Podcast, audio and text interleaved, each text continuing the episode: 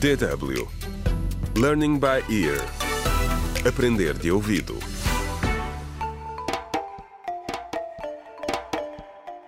Contra o crime. Olá, bem-vindos ao trigésimo e último episódio do audiolivro Contra o Crime, o desafio do plástico escrito por James Mohand. No episódio anterior, os jovens de Songa começaram uma campanha de recolha voluntária de lixo no mercado.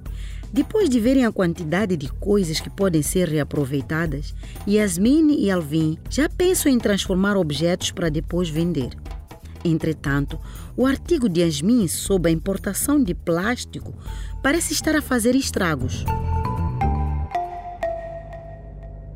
A limusina atravessou a estrada privada. Dois homens corpulentos sentaram-se no banco de trás.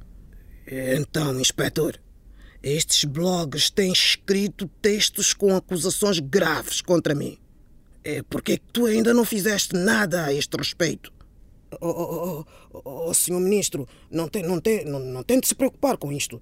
São apenas uns miúdos.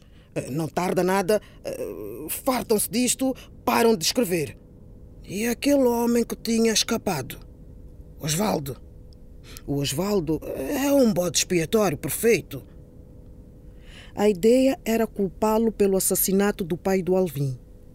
E, e se o Osvaldo aparecer? Hã? Perguntou o ministro. Uh, bom, bom, sou ministro. Se ele aparecer, prendemos-lo. Hum? Prendemos-lo discretamente. Respondeu Daniel. O ministro explodiu. Agora temos que, que temos que encobrir um homicídio. Ordeno-vos que encontrem esse homem e o matem. Exatamente neste momento, algo inesperado aconteceu. O ministro Radido ficou aborrecido. Ei, motorista, o que estás a fazer? Um homem no banco da frente virou-se para olhar para o ministro. E Radido ficou espantado e de boca aberta. Ao lado do seu motorista estava sentado o presidente Calama. O que é que ele estava aqui a fazer? O presidente já andava a vigiar o ministro há algum tempo.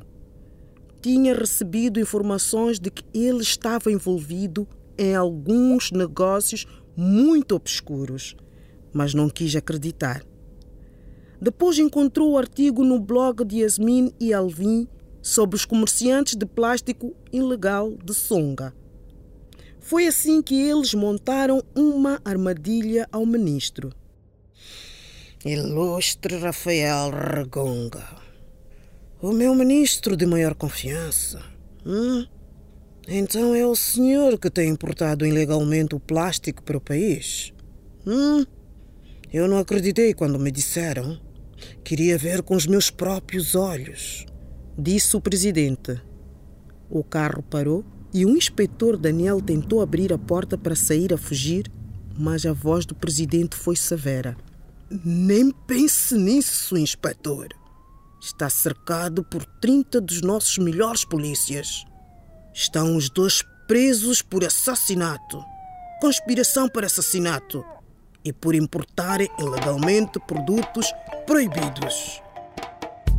E é assim que chegamos ao fim do audiolivro O Desafio do Plástico, escrito por James Mohand. Uma história narrada por Yolanda Fumo. Se quiserem ouvir novamente todos os episódios dessa história ou as outras radionovelas da DW África, visitem www.dw.com barra aprender de ouvido. Contra o crime.